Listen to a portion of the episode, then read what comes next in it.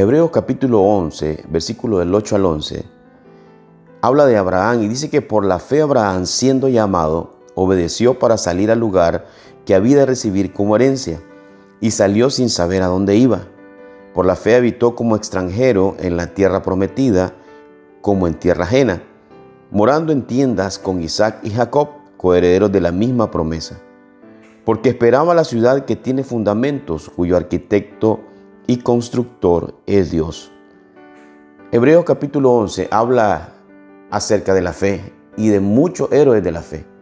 Y ahí nos enmarca muchas formas y mucho de lo que pasaron todos ellos por causa de tener la esperanza en la promesa.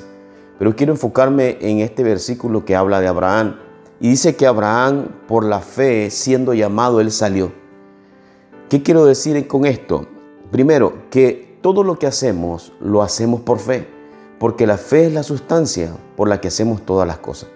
Usted y yo tomamos decisiones y todo eso que hagamos, sea familiar, sea financiero, sea con los hijos, sea aún con tu trabajo, sea aún con el ministerio, tiene que llevar fe.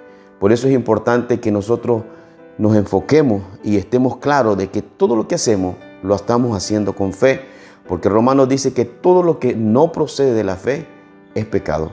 Y lo otro que podemos ver también aquí es que Abraham dice que salió sin saber a dónde iba. Y algunas cosas que nosotros vamos a hacer, quizás no la entendamos, pero no significa que Dios no sepa lo que está haciendo.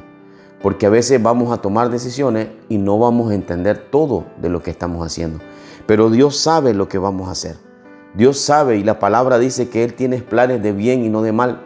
Entonces en algún momento vamos a sentir incertidumbre, qué va a pasar, cómo, cómo se harán las cosas. Pero la, la, las cosas, la verdad, Dios sabe cómo van a pasar. A nosotros nos toca creer, oír a Dios y salir y obedecer en aquello que Dios nos está pidiendo. Pero asegurémonos, como mencionaba al principio, que lo estamos haciendo por fe.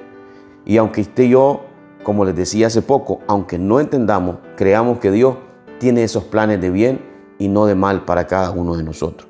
Y lo último es que lo más importante de nuestra fe es entender que los planes del Señor nos trascienden a todos nosotros.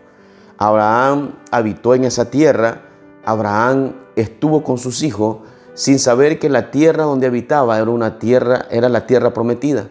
Pero también lo trascendió a él, trascendió a Isaac, trascendió a Jacob, porque lo que Dios quería hacer era algo que trascendía las generaciones.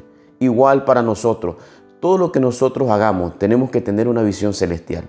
Y lo que Dios tiene preparado para nosotros no se, no se enfoca solamente en lo que podamos tener en esta tierra, sino que esto se enfoca en las cosas del cielo, en lo que tiene que ver con su reino.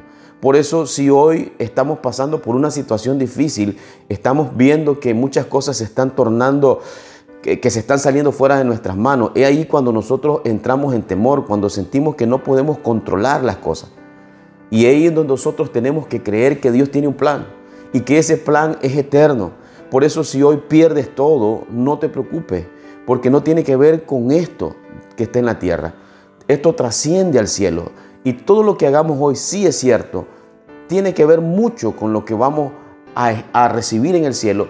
No importa que nosotros estemos desesperados, ansiosos, si tenemos, si no tenemos, si no enfocarnos en aquello que es eterno, como dice la palabra. Por eso Abraham dice, esperaba aquella ciudad cuyo fundamento es Dios y el fundamento de nuestra vida es Cristo.